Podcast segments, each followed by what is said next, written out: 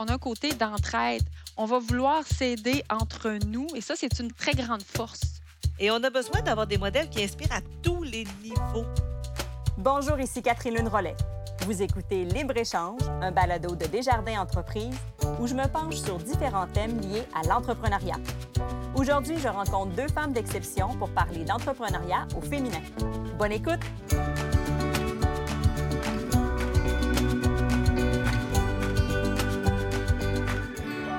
En 2021, seulement 16 des entreprises au pays sont détenues majoritairement par des femmes.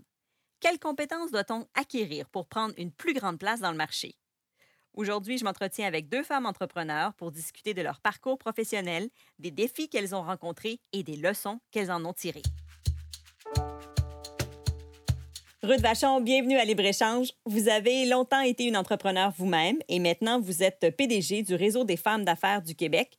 Comment le réseau aide les femmes entrepreneurs? Bien, le réseau, cette année, c'est notre 40e anniversaire. Ça fait 40 ans qu'on est là. Et euh, la, la, majeure du réseau, c'est surtout pour euh, aider les femmes entrepreneurs à connecter à différentes opportunités. Alors, on est classé comme un réseau qui est très, très terrain pour euh, aider les femmes à obtenir des contrats qui autrement auraient pu être plus difficiles à obtenir. Donc, au fond, quel service vous offrez aux femmes entrepreneurs? Notre volet pour les femmes entrepreneurs, c'est vraiment d'aller chercher des grandes entreprises et de les sensibiliser à l'impact de chacun des petits gestes pour qu'ils achètent auprès des femmes entrepreneurs et des autres, euh, des autres groupes issus des minorités. Parce que pour vous, le potentiel économique, c'est vraiment l'élément très important pour les femmes entrepreneurs. Hein? Je le ramène tout le temps parce que c'est presque viscéral. Hein. Euh, souvent, on me demande mais pourquoi on parle encore d'entrepreneuriat féminin alors qu'on ne parle pas d'entrepreneuriat tout court? Parce que le parcours est différent dans le temps. Euh, on a beaucoup moins de, longévité que nos confrères masculins. Moi, quand je suis arrivée, je me disais ben, on n'est plus là, on ne parle plus de ça.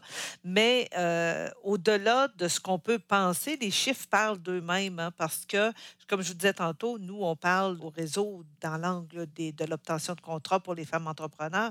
Mais la statistique concernant ces contrats-là, c'est qu'il y a juste 1% des contrats qui sont alloués aux femmes entrepreneurs quand on parle aux grandes entreprises. Alors, 99% des commandes vont ailleurs que dans les mains d'une femme entrepreneur. Notre deuxième invité a créé une entreprise pour faire la guerre au sucre raffiné en créant des produits alimentaires à partir de son ingrédient chouchou, la purée de date. Myriane Labrie, la fondatrice de Madame Labriski. Peut-être d'abord nous dire qui est Madame Labriski? Madame Labriski, c'est parti d'un blog. Maintenant, on est à 300 000 exemplaires vendus de livres culinaires au Québec, deux publiés au Canada anglais aux États-Unis, un publié en France. Je suis à 12 produits alimentaires disponibles en l'épicerie. Toujours, tout est sucré à la purée de date. Il y a des tournées de conférences. Euh, je donne autant des conférences aux jeunes de maternelle qu'aux VP d'entreprise. Donc, différents sujets. C'est la marathonienne qui parle, c'est la femme convaincue dans la vie, c'est la visionnaire. Et il y a aussi une collection de romans jeunesse dans laquelle Minnie Labriski parle aux enfants et leur démontre que lorsqu'on mange bien, qu'on croit très fort en soi, tout est possible. Est-ce qu'on peut dire que Myriane est capable de faire un bon pitch de vente? on peut dire qu'elle est capable de faire un bon pitch de vente et qu'elle pourrait entraîner énormément de gens. Mais l'art du pitch, là, on vient pas tout au monde avec. Tu sais, les Myriane, là, il n'y en, a pas, y en a pas à, tous les coins de rue, bien qu'on en voudrait plus, là. Mais on a besoin de se pratiquer, de se préparer. Mais se préparer en groupe à pitcher, je vais dire une affaire, c'est extrêmement puissant Effectivement, ça doit être un très bon exercice à faire. Myriane, visiblement, vous, vous êtes une vendeuse née, mais c'est peut-être pas inné chez tout le monde. Avez-vous des conseils à nous donner? Je dis toujours que c'est primordial pour l'entrepreneur.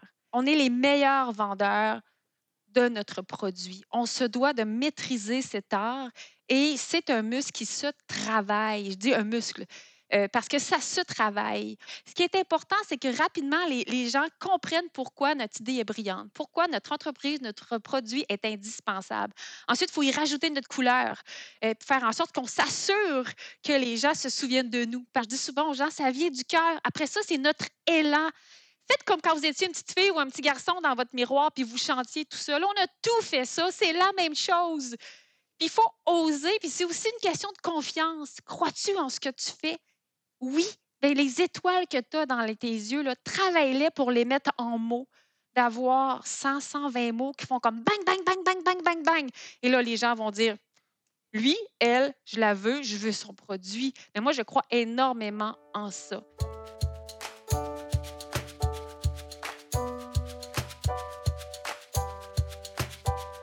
Pouvez-vous nous faire un portrait des femmes entrepreneurs au Québec? Euh, il y a 16% des femmes qui détiennent leur entreprise en majorité, mais quand on va plus loin un petit peu en, nombre d'employés, c'est moins de 5 employés. Alors, euh, ça veut dire que il y a des opportunités qui se perdent en quelque part parce que tu n'as pas le temps de tout faire. Alors, c'est pour ça que nous, on s'est concentré sur ce créneau-là. Comment aider ces femmes-là dont les entreprises sont en croissance et qui ont le goût d'avoir des contrats et qui ne sont pas nécessairement euh, apte à aller sur le terrain tout le temps pour être capable de développer. C'est vrai que souvent, on vient au monde avec une très grande confiance en nous, mais ce qui nous empêche d'avancer et d'aller plus loin, c'est souvent l'estime qui est accrochée à cette confiance-là. Moi, j'ai confiance que demain matin, je vais aller à telle place et je vais foncer, je vais y aller. Par contre, ce qui me freine souvent, c'est l'estime qui est accrochée à ça en disant je pense que je serai pas la valeur que j'accorde à ce que je fais, j'ai tendance à la diminuer et ça c'est un frein qui est très présent à l'évolution de notre de notre entreprise. Alors euh, quand tu as moins de cinq employés, ça veut dire que tu as besoin d'un coup de main pour être capable de développer tes marchés. Quelles sont les forces des femmes en affaires? La force de la femme en affaires, c'est sûr, je crois, euh, qu'on a un côté, je vais dire, euh, émotif. Euh, et ça, je le constate beaucoup, par exemple, dans le réseau des femmes, que ce soit le réseau des femmes d'affaires, que ce soit avec d'autres réseaux. On a un côté émotif, on a un côté d'entraide. On va vouloir s'aider entre nous, et ça, c'est une très grande force. moi, c'est tout mon cheminement selon mon, parcours, d'où je viens. Je ne viens pas d'une famille d'entrepreneurs, je ne viens pas euh, d'une famille de parents qui étaient aisés non plus. Maintenant, j'ai 43 ans et moi, comment je me sens? Là? Je me sens comme une Jeanne d'Arc qui se promène avec une machette pour faire avancer son chemin. Euh, mais ça, c'est mon histoire à moi. Il n'y a rien pour m'arrêter j'ai un devoir d'être prête, d'avoir une vision, d'être bien attachée, de bien faire ce que je fais. Je me suis jamais dit, ah ben là, je suis une femme. Je viens pas de ces générations-là, probablement. Moi, je suis une femme et je vais faire mon chemin. Ça vient de mon éducation. Euh, ça vient du fait que je suis marathonienne, que peu importe ce que je fais, si je me prépare, si j'ai une vision, puis je me prépare, j'arrive à mes fins. Moi, c'est le marathon, pour vrai, c'est la course à pied qui m'a enseigné le chemin de l'entrepreneuriat, qui m'a donné des outils, qui m'a démontré que j'avais aucune limite et que je pouvais avancer. Mais c'est vrai qu'être en affaires, c'est un long marathon, ce n'est pas un sprint. Je pense qu'il faut toujours garder ça aussi en tête pour les entrepreneurs. Ruth, de votre côté, quelles sont les forces des femmes en affaires? Euh, moi, je dirais euh, la détermination. Les femmes ont un but, mais un des, un des, une des embûches, je dirais, c'est souvent de prendre un moyen comme une fin. Alors, quand je, je, pose un geste, je m'attends que c'est le bon. Alors, la détermination va sauver tout ça parce qu'on on, va se, se, reprendre, entre guillemets. Mais euh, je trouve que les femmes sont extrêmement courageuses aussi. Et euh, parce qu'on n'a pas tendance à prendre le chemin le plus court. On va prendre bien des petits détours pour arriver là où on veut, mais la détermination et le courage vont sauver. Et souvent, les femmes, avec un petit coup de pouce, ça parlait de l'entraide, Myriam, avec un petit coup de pouce, la femme, elle va très, très loin. Euh, est-ce que ça se peut que les femmes se mettent elles-mêmes des bâtons dans les roues? Une femme va regarder un poste. Euh, si elle n'a pas 100 des compétences qui sont, euh, qui sont demandées pour ce poste-là, elle n'appliquera pas. Alors qu'un homme, s'il a 50% 70% des compétences demandées, il va y aller. Est-ce que les femmes, nous-mêmes, on se sabote d'une certaine façon? C'est vrai que la femme d'affaires, quand il y a un emploi à postuler, si elle a pas l'impression qu'elle détient 100 de ce qui est demandé dans l'appel d'offres. Elle va souvent s'abstenir parce qu'elle pense qu'elle n'a pas la compétence. Alors, ça prend un petit coup de pouce. Ça prend, on est souvent, je, le dis souvent, on, est la plupart du temps le plus grand frein nous-mêmes. On n'a pas besoin des autres pour nous mettre les bâtons dans les roues très, très, très, euh, très, très souvent. Mais je suis certaine que Marianne a quelque chose à dire là-dessus. Quand j'ai commencé dans l'industrie alimentaire que je ne connaissais pas, euh, moi, je demandais des choses et à l'époque, il y a des gens autour de moi qui disaient Ben non, t'es petite, tu peux pas. Ben non, t'es petite, tu peux pas. Et moi, ça me dérangeait. D'ailleurs, j'avais un associé masculin que j'ai racheté euh, parce que je ne voulais plus entendre ça. Moi, c'était en avance. Moi, je suis encore au stade où j'ai plusieurs chapeaux. Euh, là, je suis en crise de croissance. Euh, et puis, c'est une grande, grande étape. Fait qu'il y a des aspects que j'ai moins confiance. Là où j'ai confiance, j'ai vraiment confiance. Et je sais que j'ai des forces en communication, ce qui est un grand atout. Mais il y a sur des aspects que je manque de confiance, c'est sûr. Quelle est l'importance de bien s'entourer? Vous venez de le dire, Myriane, euh, vous êtes dans un point charnière de votre entreprise, vous voulez croître davantage, vous voulez même aller euh, vers des sources de financement, ce que vous n'avez jamais fait avant parce que vous n'avez pas emprunté. Là, vous avez euh, payé tout au, fur et à mesure en fonction, entre autres, de, vos ventes de livres et de vos produits transformés. Comment on sait bien s'entourer, puis comment on sait quand le faire? Avant, je pensais que s'il fallait que j'aille chercher de l'argent, c'est parce que je réussissais pas mais c'est pas bon de penser comme ça. Aujourd'hui, je le sais. J'ai eu cette chance-là de pouvoir réinjecter, de pouvoir réinjecter. Mon entreprise, elle n'a pas de dette. Euh, je viens d'un milieu où on n'en a pas eu beaucoup. Je travaille depuis que j'ai l'âge que j'ai 11 ans. Donc, ça venait de ce petit côté-là, de petite souris, hein, que là, je me rends compte et je me dis non, Myriam, tu vas propulser ton entreprise, tu vas y aller. Donc, je suis en train de monter mon dossier. Moi, en ce moment, je fais un cheminement euh, pour m'aider dans ma croissance. Et c'est pas si évident que ça. Mais moi, je suis rendue à un, delta. Soit que je reste en statu quo, soit que, je, guillemets, je prends des risques, c'est-à-dire que je dois engager pour passer à une autre vitesse. Euh, pour que moi, je puisse faire des tâches où là, j'excelle vraiment. Pas les tâches que je vous parle pas, où là, peut-être Ruth a fait Oh, Myriam, je te reconnais pas. Euh, mais c'est une grande étape de dire OK, Là, il euh, faut que j'aille chercher du monde parce que sinon, je ne suis pas capable de suivre la parade et sinon, c'est que je vais perdre ma santé. C'est pas si évident que ça.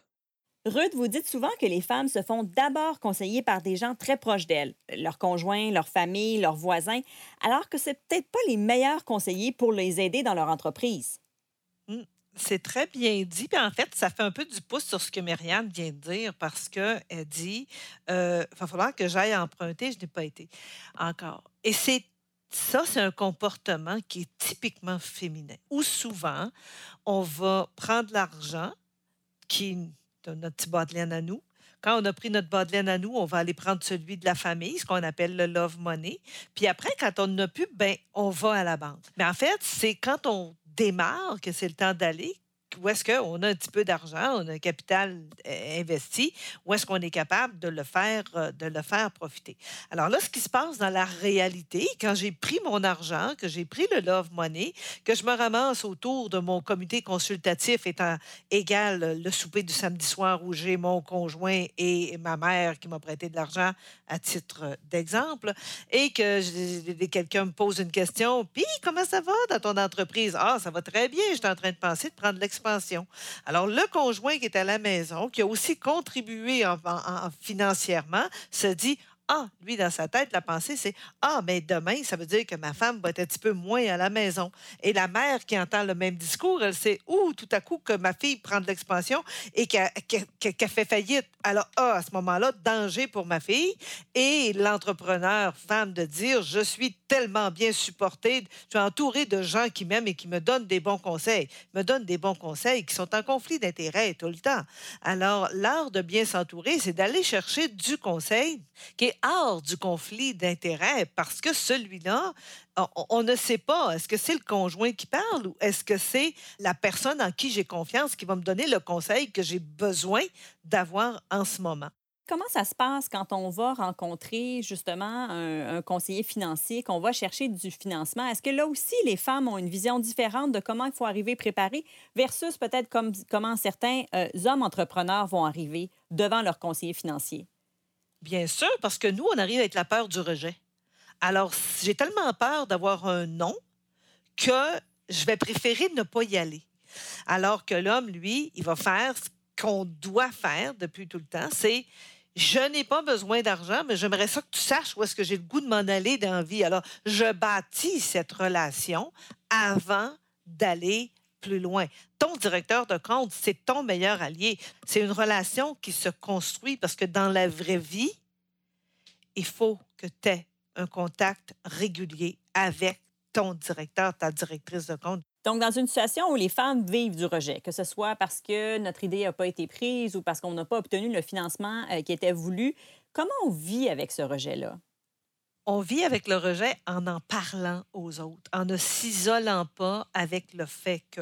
On a parlé de l'importance de s'entourer, mais l'importance d'être dans un réseau avec des gens où tu peux parler, où tu peux échanger, parce que on n'est jamais seul à vivre la même situation. Et le fait d'en parler nous amène sur des pistes de solutions qui sont tellement intéressantes, mais ça te prend des aiguilleurs dans le marché pour être capable de t'amener vers des pistes de solutions qui sont tout aussi intéressantes les unes les autres, mais qui peuvent passer par un chemin totalement différent d'où est-ce que tu avais pensé que ça allait passer. Effectivement, vous avez tout à fait raison. ce qui est important, c'est d'établir un lien de confiance avec notre directeur ou directrice de compte pour prendre connaissance de tous les outils disponibles pour permettre à l'entreprise de croître.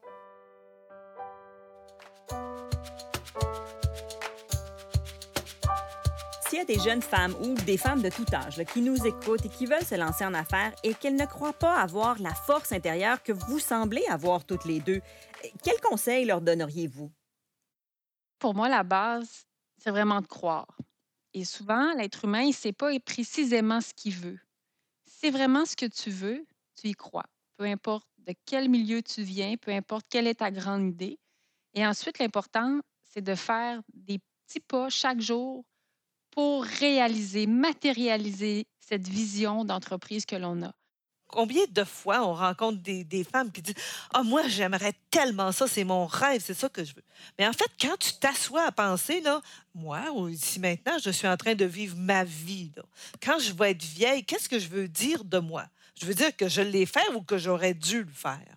Alors, partir en affaires, c'est la même chose. J'assume que c'est ma vie que je suis en train de vivre. Je vais la vivre de la façon que j'ai le goût de le faire. Je vais la réaliser de la façon que j'ai le goût de le faire. Et le jour où je dis je rêve tellement de ça, plus j'attends, plus je prends du retard sur la vie que j'avais le goût de construire.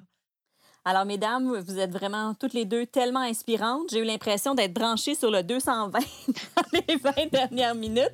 Alors, Ruth, je vais aller prendre ma carte pour être membre du réseau. Et Myriane, j'attends les nouveaux produits en épicerie. J'ai hâte de goûter à tout ce qui se fait avec la purée de date. Merci beaucoup d'avoir été avec nous.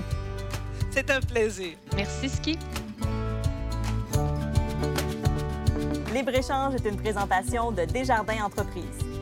Vous pouvez retrouver tous les épisodes de la série sur Spotify. Je m'appelle Catherine Rollet. Merci d'avoir été à l'écoute.